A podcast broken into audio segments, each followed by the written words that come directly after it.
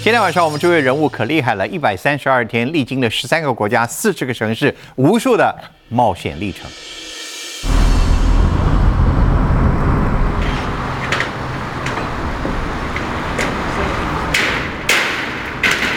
我现在就在一一堆废墟当中的呃汽车行、五金行，然后在那边喝茶。这个体验是世界上绝无仅有。你看上面，弹孔全部都是弹孔。子弹就在这里，有没有？From here, it's okay. I just push right. 好了，我现在要发射 AK 四七了。哦，这个 hold 住力超强。哦，It's very loud，非常大声呢。人生当中第一次 AK 四七在也门成功，好，就是就射了那么一发，十块美金。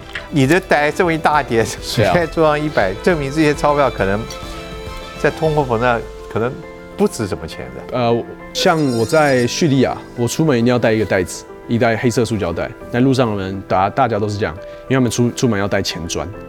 最近伊朗的的新闻蛮多的，因为那个那位女生她因为头巾没有戴好，对，然后在在被警察呃攻击嘛，等于等于凌虐了，对，凌虐。但其实头巾的话，这个是真的这样子，是真的有那个呃道德警察，然后是有一个 app 可以看得到的。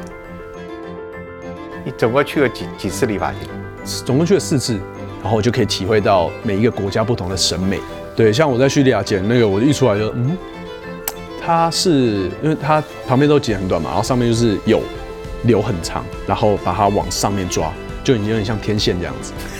对，整个大开罗地区大概将近三三千万人的三千万人，六万人处理三千万人的每天的垃圾。我在那个画面一拍，全部都是苍蝇，然后他们就直接坐在里面，然后开始挑垃圾这样子，然后有说有笑的，呃，味道跟画面的冲击非常非常大，就是打开我的三观。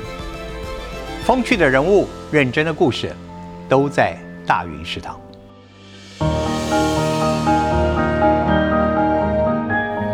看看我今天这张地图，你就知道我们今天访问的这位主人翁，他的壮举，他的所谓的大丝路之旅，是多么的可怕。整个中东国家，你看看这个图，它几乎都走遍了，而且是在整个的一百三十二天之内。十三个国家，四十个城市，还是个小岛。他是谁呢？就是我们今天的来宾，也是我们节目的老朋友了，应该是 Ben 哦。他有一个是叫《荣荣历险记》的 YouTube 频道，现在已经四十多万人了吧？四十三万了，哇，不得不得了！我们上次访问的时候多少人？二十几万，那是我们节目功劳，当然不是。不，我可以说是您是在呃这个台湾，大概也是在我们看到很多的 YouTube 的冒险频道里面。你现在是佼佼者，而且是刚刚完成了这项这个远征之旅，所以我我们要特别请他来告诉我们如何办到的，如何经历的，经历当中哪些危险，而且付出了什么代价没有？我先问个代价，这样子走一趟，你花了多少钱？花了多少钱哦？这个也是我很好奇，因为其实抓那个时候抓预算的可能大概五十万上下，五十万，因为大概要四个月嘛。然后有些地方其实这个，比如说杜拜、卡达。还有沙地阿拉伯，它原本就是一个比较贵的地方，然后粗略是抓五十万，但是后来回到台湾这两个礼拜在算钱的时候，哎，其实没有那么多，比想象中的还要少。啊，那怎么办到？你看这个 这些国家，光我我们想那个机票费就不得了了，对不对？对啊。所以你觉得你在不到五十万的预算能够走完这件事，你特别节俭，还是你特别想了很多的方法？我觉得我是想了很多不同的方式，尤其是上次有跟端哥。讲过，我最喜欢就是那种住进当地人家家那种沙发冲浪。所以像我在沙呃在伊朗，我在那边待了三个礼拜，全部的住宿啊，然后车钱、门票大概是三百五十块美金三个礼拜。嗯，然后住的地方就是直接住进当地人家家。所以说你在结交当地陌生人的人员上面，这五个月下来，你是不是真的自己证明自己有很大的特长天赋？你很喜欢，很容易跟人家就接近。很容易就让别人把你带回他自己家里，要我的话不见得那么轻易把你带回家，他让睡我家，太可怕了。对，我觉得这是一个就是背包客都会有的一个天性啊，就是对任何事物都很 open。那你当你对任何事物很 open 的时候，人家也会哎，刚好你可能是看你外国人，那他们也对你很好奇，那这个话匣子莫名其妙就会打开了。嗯，那其实我觉得大家对中东就是会有一个刻板印象，就是很危险，然后恐怖分分子。但其实我在这四个月多月走了一圈以后，发现他们其实很热情。当然，你说危险性当然是有，但是他们更多的就是，哎，他们会很很直接的想要跟你分享他们好吃好玩的，甚至是比如说我在叙呃叙利亚，我走在路上，他们就会停下车，哎。走上车，我带你去好玩的地方，这样子，认真认真。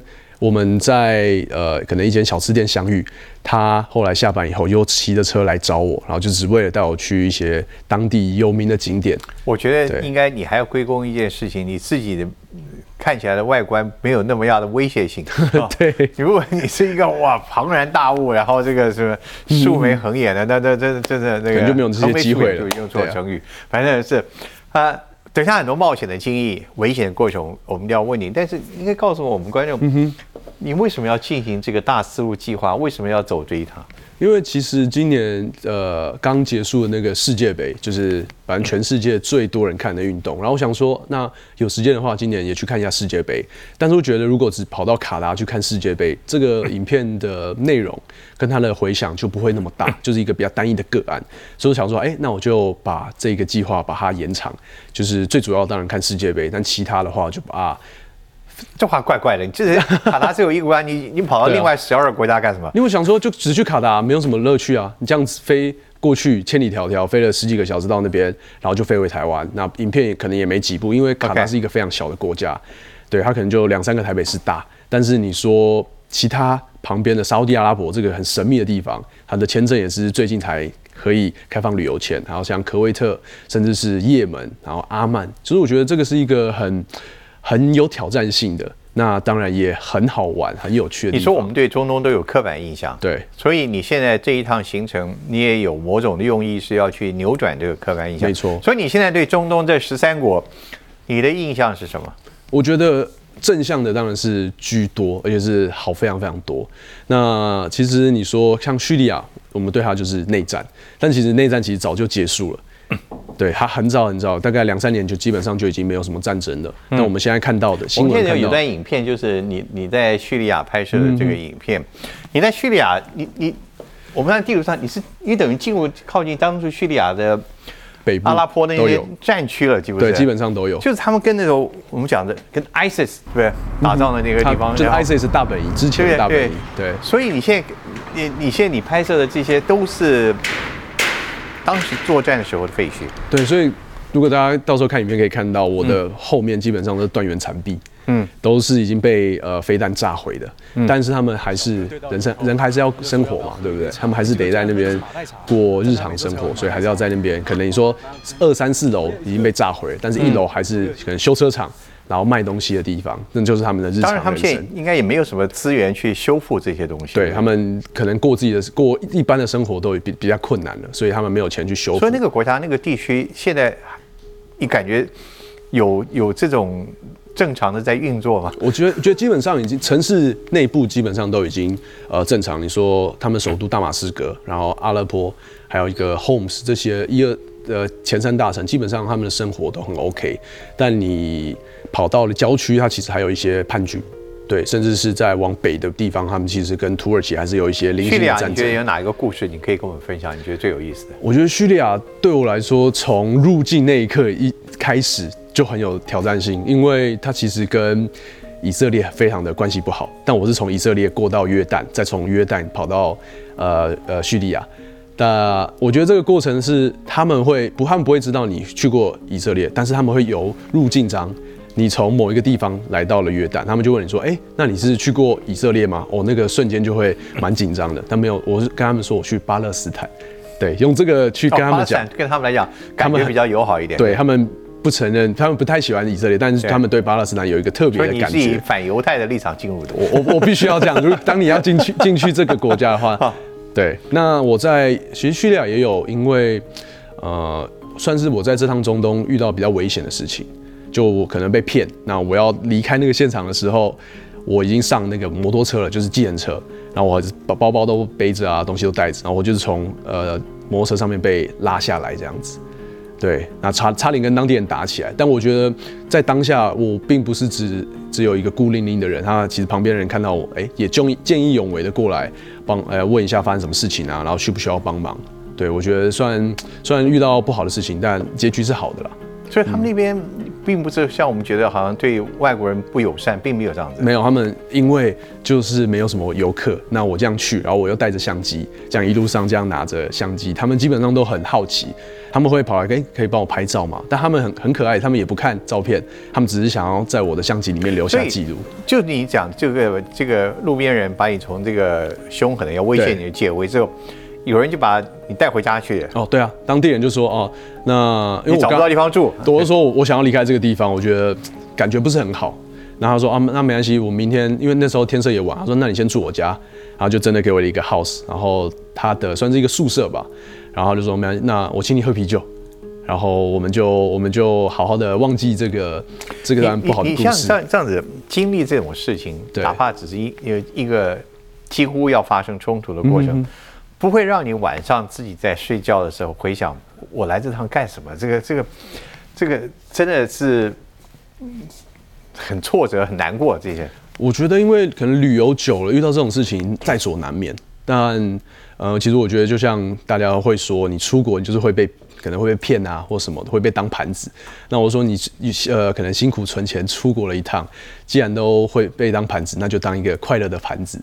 对，遇到的事情一定会有难过，但是我觉得就快点把它抛出脑后。所以整个这个一百多天里面，你有没有除了刚刚在叙利亚那段过程，有没有真正遭受到接近暴力的危险？我呃没有，没有，真没有，那个就是最危险。你你觉得这是你的幸运，还是其实这又是一个我们大家对于中东的刻板印象的陷阱？我觉得幸运当然是有，但是你说在这些中东国家、伊斯兰教国家会不会有？呃，偷拐抢骗，我觉得那个少数，因为毕竟伊斯兰教他们的法律非常非常的严格，而且他们其实对这种呃，他们很见义勇为啦。对我觉得这个是真的，你在那边旅游三四个月以后，你会觉得他们的人是非常的友善。所以我们要去那边，要引发他们那种保护弱小的心情。没有，我不是，不是我开玩笑，因为我觉得你你，因为我看你的这个这次在帮中东的影片，我我其实觉得。你就一个人敢去闯这些地方，然后你到很多地方都是深夜，对，网上也没人，你自己在那边走一大段路，还在一面拍摄。其实你是一个非常显著的目标，任何对你有不良企图的下手，是我这样讲太容易了。对，真的。呃，所以你难道都没有做好事先任何的负案或者武装防卫，什么都没有？呃，武装防卫是这个，对太对我来说太超过，因为毕竟我东西很多，我没有带，有啦，自拍棒这个算吗？然后一个很重很重的行动电源，就是有点像砖头的感觉。但我觉得大家可以从一个点来看一下，这些国家很很安全的原因是，我都已经是这么大的目标了。那我我这样走在路上，然后拿着相机，基本上也没有什么问题。嗯，那我觉得如果真的要去的话，机呃小心。是小心是一定要的，但是你说要真的会可能在路上会被带走或什么的，会啦，请你去喝茶，这是这是真的会发生的。就是好想要认识你，从一个国外来的呃观光客这样，为什么要来到我们国家？其实他比我们还要更好奇，为什么觉得新闻上讲的这么恐怖？我们可能叙利亚我是也门在打仗，那你为什么还会来？嗯，但他们就是真的是一个很很，我觉得是有抱，你要说赤子之心，就是很。很开放的态度来对待我们这些观光客，所以我觉得这是大家可以不用担心的。哦，我们看到你带回来的东西，我们来，我们来先看一下分享。卡达世足赛是你这一切行程最原始的规划的起点。对，这个我们大家都看过了，对不对？他们的吉祥物从来我在台湾也很少摸过吧？对，这个是什么？你帮我们解释一下。它是这次世界杯的吉祥物，然后它它的名字很酷，它的名字叫拉伊。来意对，那我是都自己叫它饺子皮啦，或是馄饨皮，因为它的外观就是这样子。对，但是它其实是有 UFO 一样，对，它像 UFO，但它的外观的设计其实就是像中东人他们的头巾哦，对，来当呃最一开始的发想，然后把它再放上一些可爱的模样，所以这个这个帽子是在世界杯卖最好的，卖到缺货。嗯，对，每一个人都看着看呃买一个帽帽子，然后进场看球这样子。哦，这个吉祥物真的真有意思，它品质还不错。对，卡达真的有没有除了足球之外，有吸引你的地方？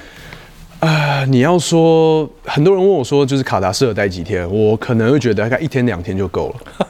对，因为它城市小，它的国家小，那可看的东西也没有那么多。但大部分人都是可能去到卡达转机，然后就出去看一下。你要说专门跑到那边的话，可能就这一次世界杯了。对，然后跑，因为大部分人都跑去隔壁的杜拜、嗯，阿联酋去可能逛街、shopping 这样子。你自己跑了这个卡达周围的这个巴林啦、阿拉伯联合大公国啊，真的，这个整体来讲的话，我看我的印象最深刻的是在也门这一站的部分啊，因为因为基本上它是一个很乱的国家，它是一个很复杂，我们必须要怎么复杂？解释一下。它目前有三个不同的总统。三个不同总统，对，两两个在也门，一个在沙特阿拉伯总统，礼拜二换另一个，就他们那边 可能旗帜他们都不太一样，国旗都不太一样。然后像他们的首都是萨拿，我外国人是没办法进到萨拿，你要进去可以，但是要非常非常贵，可能五六千块美金，你才可以到那边，可能待个三天。我们应该跟这些没有邦交吧？我没有没有邦交，所以你怎么进去的？呃，去也门的话是最复杂，我觉得在整趟当中，呃，像叙利亚我还可以自己还可以自己进去。也门的话，你就一定要透过旅行社，当地的旅行社，那他们就是自己漫天开价，开多少就也没办法杀价，因为他们说了算。对，所以他可以把你弄进去，但你要付钱，就对了。就一定要付很多很多钱。那你进，他们有所谓的海关吗？还是有吗？有，还是有。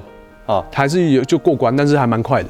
他们也，我的行李也没有被检查，都没有。对，我就直接就是给他们看一下证件，然后看一下就是行程表。你这一趟，我我你使用整个。整个过关呐，我们台湾中华民国的护照啊，或怎么样，你的申请理由都没有人来特别刁难你吧？没有特别刁难，但是有几个国家的话就是比较复杂，像是呃伊拉克，对，伊拉克它其实分两个地区，北部的话是伊拉克库德斯坦自治区，我这次的呃去的地方就是这边。嗯哼，那那个签证的话，我等了两个多月。就你必须要自己写信，然后把你的钱，把签证费直接寄到他们在布鲁塞尔的办事处，然后就再等一个月，你才可以拿到签证，这样子。哇，就很很复杂啦。然后也门的话，就是刚刚有说，就是透过旅行社。那叙利亚的话，就是要找门路，要买到那个他们所谓的邀请函。对，然后再进去付他的签证费。那其他的话就比较好。你这些转来转去的这些找门路的这些过程，谁教你的？还是你这样？就网络上自己查。但是网络上有的资讯不多，那剩下你就只能用。那其实我觉得你应该发行一个，就是中东十三国之呃旅游呃窍门跟秘诀跟暗道。可以可以之之后开旅行开旅行团应该可以。所以这中间 你不要被他的这个外交上面的一些法令吓到，你要想办法进去。嗯，回到我们刚刚讲的也门，也门这个国家，你知道那边很乱，你还用了很多特别方法要进去。对，他是宾拉登的家乡吗？他应该说，宾拉登他是也门人，他的家族是来自也门，他的爷爷、他的爸爸都是在也门长大的。对，大家如果知道盖达组织嘛，盖达其实它这个地名是在也门的一个小镇这样子。你去了那边吗？我没有去到那边，但是我有刚好行程走到就是他爸爸他爷爷住的那个一个 house 这样子一个家。你去到那边作为一个每天看恐九一一之类恐怖新闻的人，你什么感觉那时候？我不一开始我不相信。我以为是我的导游在可能骗我啊，对，在胡乱我之类的。结果呢，他就直接抓了一个路边的小小小朋友、小学生，刚好下课，然后他就问他说：“哎，这边是哪里？”他说：“哦，就是宾拉登的家。”他们也当地人是习以为常这样子，因为其实那个家已经变成一个废墟。对他以前可能还会变，以以前还是像我记得是图书馆，但现在已经就是完全没有人在里面了。那我就进去这样看了，走了一圈，也里面也没有什么东西。但是那个的话就变成一个景点，它也没有一个牌子，就是真的要到那个地方，到那个小镇才知道哦，原来它是。如果不是现在因为了战乱，恐怕它的情况也不是这么样的凄凉而已啊。有不一样的，对吧？有闻到什么恐怖分子吗？因为我这边有段影片，对，来看是也就是在也门。Copy。哦。啊，非常少，然后子弹就在这里，有没有？他当地可以随便买枪子，呃，对他这个枪支是你在路上都随便买得到的，嗯，而且那个还蛮特别。这个是 AK 四七吧？对，而且这个这个小商店很特别，它刚好在检查哨前面大概两百多公尺，你这把枪他要卖卖你多少钱？它卖六百块美金，含一含一个一排弹夹，然后你马拿了就可以马上走，你要付钱马上走。它是一个杂货店，然后前面么没买呢？我我带不回来啊。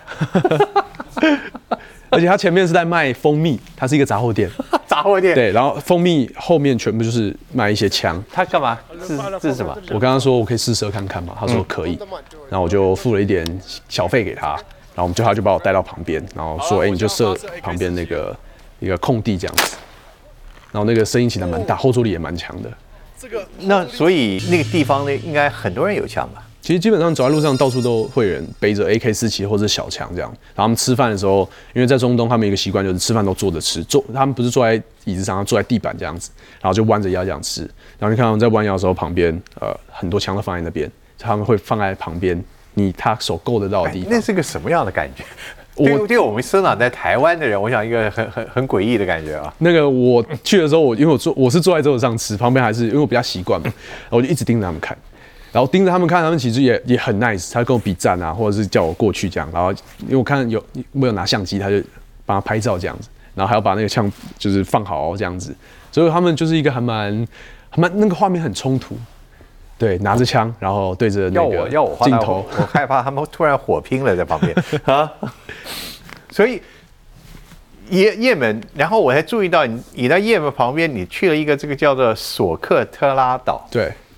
这这是干嘛？这个你为什么跑到这个岛上去？我觉得这是你所有行程当中唯一的这个比较怪的地方。对这你跑到这边去干嘛？它这个岛是 Socotra Island，那去那个 Socotra Island 看的就是要看呃龙血树。你在全世界，它其实是 Socotra Island，它被誉为是在地球上最像外星球的一个地方，因为它是一个有遗世独立的岛。那上面的特有生物可能超过七百多种，植物、动物都有。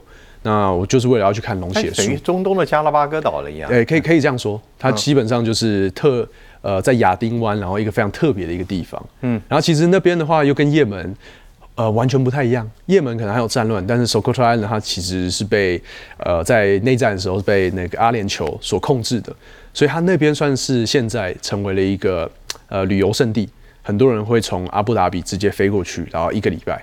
嗯，就露营啊，然后一台车跟着你，然后吃饭，然后去呃沙漠里面走，然后去在龙血树森林。这个观光地点，台湾人大家也不是很熟悉啊。对，应该必须必须是要弄很很硬核的、很 hardcore 的才会去。这又一个商机，对吧？又是谈到这边，你你这会你你是一个很喜欢收集各各国货币的人，对不对，对？因为我觉得，呃，背包客的话要带很多纪念品很难，但是带这个钞票，一方面可以收集，一方面就可以认识当地的风土民情，它跟它的历史。如果这些都是美金的话，我就不会坐在这边跟你访问你了，对 对。但是我你这带这么一大叠，随啊便桌上一百，证明这些钞票可能在通货膨胀可能不值什么钱的。呃，不要去，不要，我说我，所以我都会说啊，不要去算它的真实的价的实际的价格，就是把它当成一个呃纪念品，好玩这样子。那当地人对钞票是什么感觉？这边你看有有几十万的都有，对啊，所以那有人出门就带不止这么一叠吧？哎、我们像我在叙利亚，我出门一定要带一个袋子，一袋黑色塑胶袋。那路上的人，大大家都是这样，因为他们出出门要带钱砖，对他们可能出去买个东西可能要十几万，然后他们最大的币值就是五千，那五千的话也比较少见，所以他们就是一千一千，所以要每次都要买任何东西，他们基本上都会有点钞机，他们所以你就把那一叠然后给他，然后他找给你这样子，然后在伊拉克也是这样子，在叙利亚也是这样子，然后在也门也是这样子，家里还要放一个存钱的空间跟位置。，对，就是一个钱砖啦，就是反正他们就是用塑胶袋这样。那我们去换钱的话，呃，兑换所一定都会有一个袋子让你装装钱这样。你知道我看你的报道之后，我我当时想到说，老天呢，为什么街上没有人抢劫？我现在有知道答案。也不值钱，你就算抢劫，你也抢那么一大堆，对，不值，真的是真认真不值钱。然后你费尽千辛万苦，抢了大概这个二十公斤的钞票，对，什么也买不到。就大概再厚厚一叠，可能才就一一百块美金，就这样子而已。对，就这一点，我相信你你在做这些故事当中也有很多感触吧？对，看到这种经济上面的这种生活，嗯形容一下，那边的人是经济给他们带来的是苦闷辛苦，还是无所谓。我觉得，因为去了一次，去了所有的基本上所有的中东国家，那从非常富有的阿布达比，好的杜拜，然后一直到在战乱当中的也门跟那个叙利亚，我觉得这个呃差距是非常非常大。那因为通货膨胀的关系，你可以在叙利亚发现每天的它的汇率都不一样，然后大呃大家不太相信银行的系统，对，因为不知道钱存进去拿不拿出来，所以他们这就是为什么他们很比较喜，就是看到美金的时候，哎，他们都会欣喜若狂，对，而且啊你在那边你用美金换当地的货币是换得到，但是如果你要用当地的货币换回美金，你是是没办法的，他不不给换，他就是要控制，就是他们只要美金，能有多少美金就拿多少美金，所以我觉得这是我在叙利亚，呃，可以感受得到的一个比较不同的一个感觉。嗯。整体他们的，我我也许又是刻板印象，我们觉得当地人生活应该很多都在苦难的贫穷线之下。嗯哼，你的观察呢？呃，就举也门的话，我觉得是这样子。呃，当然有钱的都已经在国外了，他们都已经先出去了。那在也门的话，呃，生活真的还蛮蛮蛮辛苦的啦。你会发现，我觉得这是我在中东唯一的一个国家，很多在路边，我们车子停下来，他会上来跟你要钱。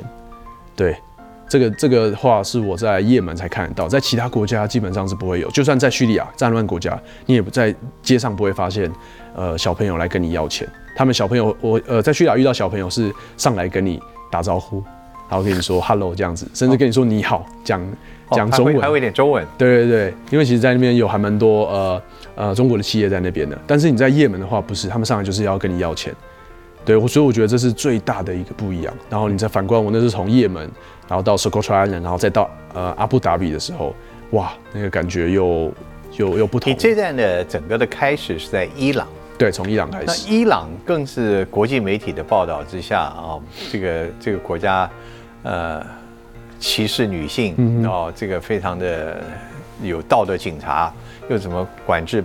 你在伊朗待了多久？三个礼拜，呃，所以大城小城你都去了。对，我刚刚形容这些伊朗的现象，是我我又错了。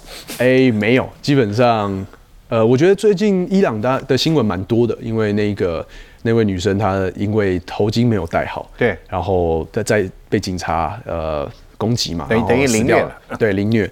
那其实我在当地的时候也有跟我的沙发族，然后他刚好是一对情侣，然后我就拍一些就是大家对于伊朗的刻板印象的一些问题，嗯，但其实头巾的话，这个是真的这样子，就是你不管是外国人、本地人，只要是女生进去一定要戴头巾。那外国人的话，他们会比较睁一只眼闭一只眼，但是当地女生的话，他们也是真的有那个呃道德警察，然后是有一个 app 可以看得到的。对，它是可以看得到，就是如果呃，你可以通风报信，就是你今天诶在哪边看到那个他们的车子，看到那个呃就跟警察台湾我们有那种检举达人一样。对对，他是可以直接立马上传他的呃位置，然后就可以可以看到他们的车子哪在哪边，然后他们的人现在在哪里这样子。对，他那个我我是我朋友他直接秀给我看的，这是他们一个很常用的一个 app。对，那我其实在，呃事情事件发生，抗议事件发生，有跑去问用 WhatsApp 问那个我的朋友，他说其实还蛮真的还蛮危险的啦，就是他们当时政府甚至是有想要直接断网络，对，把网络切掉，就是断绝一切跟外外界的联系。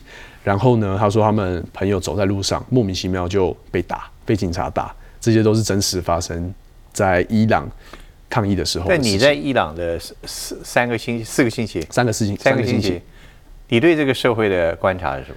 嗯，我觉得因为那时候是我第一趟对伊朗，因为伊朗其实是我很想去，但我在一七年的时候，二零一七年的时候有被遣返，然后这趟又差一点点。对，那时候因为你没有定当第一个晚住的地方，那时候一七年是这样子。他你没办法证明你要睡哪里。对，就他没办法证明说我的安全的去处这样子。嗯那这趟去的时候，其实三个礼拜看了很多不一样的城市，那每个城市其实都有各不同的那个感觉。那人也是一样可可爱，但我觉得，呃，可能在因为疫情之后，不像说我看了很多文章是说他们走在路上就很热情的会跟你打招呼。我觉得这个疫情也改变了一些生活的一些模式，因为毕竟人与人之间呃保持一个安全距离，对疫情是比较好的。所以我我可以发现，在伊朗的人没有那么热情，但是还是很愿意帮助你这样子。所以你在这一趟呃五个月下来，没有什么浪漫的故事吗？浪漫哦，没有，因好为我无聊啊你 因为太忙了，因为真的太忙。对啊，你看我我以前看你的东西，当然这里面很多很丰富的知识性的，但是我总怀疑你这真的就是每天就是到到处像像一个游记一样吗？而且我觉得最大的一一点不同，是因为伊斯兰教它的律法严格，男生跟女生基本上是没办法有太亲密的接触。而且我觉得从伊朗就是女生都戴头巾，然后到了沙烏地阿拉伯，甚至我在沙烏地阿拉伯拍影片，我的镜头是没办法对对准女生的，我一对到就是会有男生跑来说 “go away, go away” 这样子，他们会对镜头非常的害呃，算害怕或是反感。对，然后他们因为在沙烏地阿拉伯，他们的呃女生基本上百分之八九十都是这个叫穿，他们穿那个阿巴亚，就是黑色长袍，嗯，然后有有些甚至大部分只有眼只露眼睛，我甚至有看到就是眼睛还要再弄一个薄纱，就是你看不到他的眼睛这样子。所以你要说浪漫的故事吗？太难了，啊，基本上没有，太难了。对，你心随向往之，不太可能。呃，你其实你作为一个 YouTuber，你的工具就是你的镜头，对，因为你要记录，你要拍摄，你要做个故事。我们刚刚前面提到了，你的相机是个非常明显的标示出你的身份目标物这样啊目标。整体用镜头来记录别人，大部分都是陌生人的世界，嗯，会不会很困难这件事情？我觉得，当然你要说困难，要打拉近他们的距离，一开始是有的，但是当用各式各样不同的方式，可能他我就是拿出我的，我有我，所以我每次每趟出国我都会带一个东西，拍立得，我会用拍立得交朋友，因为你在当地其实是很难买买到这种相机，它可以直接照片跑出来的，他们照片一看到跑出来，他们就哦。惊呼一下，然后看到他们自己的样子在照片这样五分钟内就出来，他们就哦那个瞬距离，我跟他的距离就瞬间就拉近所。以这是你的外交公式？对，这是我的，所以我带了非常非常多的底片会。不会要用到偷拍的技巧？偷拍的话，我觉得呃多少还是要，多少还是会有，但是我还是以一个尊重当地的风土民情的，你不是好几次被警察抓住拦住？对，他要把你的所有照片要要你洗就？删掉。对，但是那个我只是在跑到了他们的地铁站，在伊朗的时候，我去地铁要拍一下他们地铁，他们就说不行。那这个也不算要拍一些什么商业机密或者你不会学一些情报或者谍报片看到这给你洗掉？其实我另外还有存底。哎、我后来有做这件事情，真的，对，但因为这个东西是他也没有明令说不能拍，OK，他只是一个他不想，我也不知道为什么原因，他不让我拍，对啊、但如果今天你说可能进清真寺不能拍，那我就不会拍。但是我不觉得地铁站不能拍啊，就一个很很奇妙的一个点。你的相机这一趟行程都还都还完好吧？没有什么掉在什么机场或者什么哦，没有没有，就都我把它视为比生命更重要的东西。哎，对所以我看你你就很辛苦的做这些内容，呃，你还有一个很有趣的，在你的报道里会会发现，你到各地很喜欢去理发，对不对？哦，对，对我我这这个我很少看到人在天天在这个要把理法的过程当为一个很重要的事情，但你似乎你你你在中东的三个多月、呃五个月，你总共去了几几次理发厅？哦，在总共去了四次，对，加加大概有四次，就每个月一定要去剪一下。中东理法，你就你的经验有有什么特殊之处吗？我觉得，因为呃，在中东地区，他们的他们体毛都会比较多，他你看他们大胡子啊，所以在通常他们理理的方式，我觉得跟亚洲人不太一样，他们不会不会剪我们亚洲人的头发。啊，真的，对，我觉得他们不太会剪，就我们头发有些会比较硬一点，但是他们就是他们都是卷发嘛，嗯嗯，细细比较细的卷发这样我。们太直了。对，太直了，不像他们会有就是大卷发这样，所以我去剪的时候，我都只能说，我不能说不能说要要求他怎么剪，那我都会说 Hanson。对我这个时候我就会体验一下，就会 就可以体验我我不，是说你不嗨这，我是这个这个形容太直接了。就是因为与其在翻译用翻译软体跟他讲我这边要怎么怎么推怎么剪，就跟他讲 Hanson，然后我就可以体会到每一个国家不同的审美。因为他会觉得你蛮幽默的，对对他们就说 OK OK，然后就开始剪他们对于 Hanson 的一个定义的一个发型这样子，然后这个时候就会出来出来就满意吗？我不会说满意啦，就是很很新奇这样子。毕竟这辈子可能就在这个地方剪一次发了，我我你这个发型不是从中东带回来的，这个是已经修过了，要不然之前的不太不太能看。他们给你剪的有什么？最后你感觉有点离谱的有没有？呃，我觉得有离谱的是他们的应该说抓头发的方式吧。对，像我在叙利亚剪那个，我一出来就嗯，他是因为他旁边都剪很短嘛，然后上面就是有留很长，然后把它往上面抓，就已经有点像天线这样子。对，但但这个这个发型其实你在路上是看不到的，就只有我是这样子。对，这个这个这个就是我最不难以理解的。对，但是他不抓起来以前都很 OK，一抓起来就不一样。怎么处理你这个头的？对我我我觉得他是比较难去，因为我应该也是他捡到的第一个亚洲人。Ben，，我觉得你的那个报道里面其实有呃，除了看到你自己的在这个历险，看到很多新奇以及新颖的国情跟社会介绍，我觉得里面还充满了很多知识的丰富哈，很开拓。我我我我有两个我的自己印象深刻的。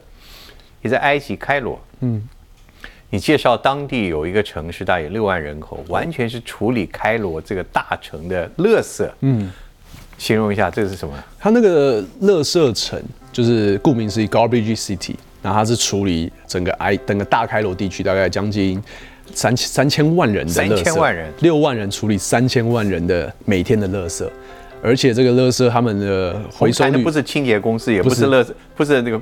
官方的不是环保局，不是这样子。他们没有在你要说环保局的话有，但是他们可能不做事，他们就直接把垃圾，他们呃，垃圾城的人他们会自己去收。他们家他们是家庭分工，可能爸爸去收垃圾，然后一个月家家户户就这样收，一个月可能才花，你只要花三十块台币，你就可以把垃圾就都不分类，你就把全部湿的，然后厨余。跟保特瓶什么就全部丢在一起，一般垃圾他们全部丢在一起，然后爸爸收走，回到家可能儿子负责在垃圾当中捡保特瓶，然后妈妈处理厨余，然后剩下的一般垃圾可能妹妹来弄，他们基本基本上就是一个家庭代工，然后去处理每天这么大的垃圾量这样，但他们很厉害，他们的回收率可以高达百分之八十五以上。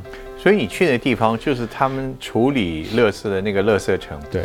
他们也自己住那边吗？他们就住那边啊，那就是他们的工厂及家庭。我在你的影片中，我闻不到味道，我也没有办法去体会走在其中或跟着生活的。我现在要问你，你在那边你是身处其中，那是一个什么样的一种生活环境？我在那个画面一拍，全部都是苍蝇，然后他们就直接坐在里面，然后开始挑垃圾这样子，然后有说有笑的，然后可能有说一下，对，然后旁边可能抱着小孩，然后那个小孩才。呃，不到一岁这样子，那他们也是在里面这样生活。对我说，我觉得一下车那个呃味道跟画面的冲击非常非常大，就是打开我的三观。所以，所以我那影片一下车就是 Oh my God，真的打开我的三观了。第一句话就是这样子。你没有想办法去了解一下他们那些人为什么会做这个行业吗？他们其实一开始是被呃政府，因为他们不是伊斯兰教。那他们就被赶到那个区域，他们其实已经辗转呃跑了很多区域，然后他们就被到到了那个地方以后，他们也没有其他的维生的工具、维生的方式，然后开始了这个乐色城的一个一整套的一个环境这样。当然，他们在我记得在两千年的初期的时候，埃及政府他们有想要找专门的一外国外国的公司来做这个回收，但是呢，回收率不及他们。哦，对，输给他们了，所以他们之后还是自己打败这个环环保科技，对他们还是自己来。所以这个，所以我就想说，从那边可以了解到，每个国家都有一个非常特殊的一些生态文化，不是我们这种你从媒体上或者新闻报道中会会知道，而你通过你的眼睛，从你报道里面，我觉得大家尤其会去关心你在各地的吃哦，你这是这吃的最怪的东西。你觉得是哪一个最怪的？我觉得有被大家呃讲话的，应该就是骆驼肉。哦，骆驼肉。对，因为其实大家都觉得啊，骆驼很可爱，那为什么要去吃它们？但这个的话，其实它是一个有历史脉络的，因为基本上在中东都是游牧民族为主，在最早期，那他们哎，他们交通工具主要就是骆驼。那骆驼老了，我们总不能就直接把它丢到沙漠里面，它的很多的地方，很多的。呃，生产很多肉都是可以把它拿下来吃的，所以这它是它这是他们的一个文传统文化。当然，以我们在这么一个先进的地方去看他们这个文化，会觉得有点残忍。但是这是其实是他们的从以前留下来的一个习俗。对，但骆驼肉真的好吃，蛮好吃的。对，那个味道，如果大家会怕骚味的话，哎，骆驼肉跟羊肉不太一样，它的口感其实更像牛肉。哦，对，那当地的话就把它可能在沙威玛，呃，对，沙威玛里面可以看得到小瓦玛，或者是直接烤肉串成一串一串的。你对于这个各式的山珍海味也好，奇特饮食也好，或者非常怪味的东西，你都来者不拒啊？呃，当然有机会一定要试试看。我觉得我是一个保持非常 open 的一个态度，体验一下当地问题。吃出问题的话，之后再说嘛。我老天，你这一趟吃的这些东西，我看。毕竟他们当地卫生条件跟我们不一样嘛。对，你你都没有任何的饮食上的这些拉肚子啊、腹泻这种东西。拉肚子的话，这上在前段在埃及有，但之后就完全没有。在前面第一个月有，但后面就习惯了。所以一开始也是真的有点水土不服，后来就接受了。对，后来就完全没问题了。嗯，对。所以到现在为止，你的游记已经呃陆续开始呈现了，对不对？对。如果说你替这次的这个大思路计划做一个整体的描述的话，你你会怎么形容这次大思路计划的这个完结篇是一个什么样的？就像你是个导演，然后最后我呈现了这部著作，然后它是一个什么样最后的剧情？我觉得还是以一个打破大家对中东的一个刻板印象的一个的，把它当做一个宗旨吧。就是你不要再说中东只有就是恐怖攻击，然后很危险。但其实你去过以后，发现很多地方其实比美国的很多地方都还要安全。对，所以我觉得这是最这整趟五个月下来最最大的一个启发。你看你自己做五年的这种冒险的 YouTuber，从去的地区从越走越困难。嗯啊，越来越走的路线是越来越其他人所不见得容易能去的。你是在征服什么东西吗？我觉得也没有说是征服吧，可能就是一个一个计划。那刚好我的频道的宗旨就是要去一些冷门的地方，那就是好好的把这个世界介绍给大家。因为相信这十三个中东国家，有些可能大家有去过，可能阿联酋、埃及，然后以色列、约旦，那。但是大家都坐的很舒适的交通工具去，跟你完全不一样。但是有些人还是可沙特阿拉伯最近开放会去。但你要说也门、伊拉克、叙利亚，我觉得就算看了我的影片以后，大家也不会去，因为他们会说：“哎，我反正我看过你的影片了嘛，我就不用再去了。”所以，我就是保持这个，如果我可能我没有去到这些国家的话，很多人就没办法认识这个地方，然后对这个世界又充满了刻板印象。我觉得这个是。最我我的最大的一个宗旨吧，就是透他把把我当成他们的眼睛这样子，嗯，就是我的使命感，现在已经变成这样子了。五年下来，你觉得自己最大的改变什么？变成熟了？变成熟是一定有，但我觉得最庆幸的还是。目标还是在那边，然后就是从一而终，就是还是要还是一直在做自己想做的事情，然后把这个世界带给大家。我不要再访问下去，再访问下去以后说你准备做联合国秘书长。好，非常谢谢，谢谢，钞票还是还给你。好，啊，希望下次你送我美金。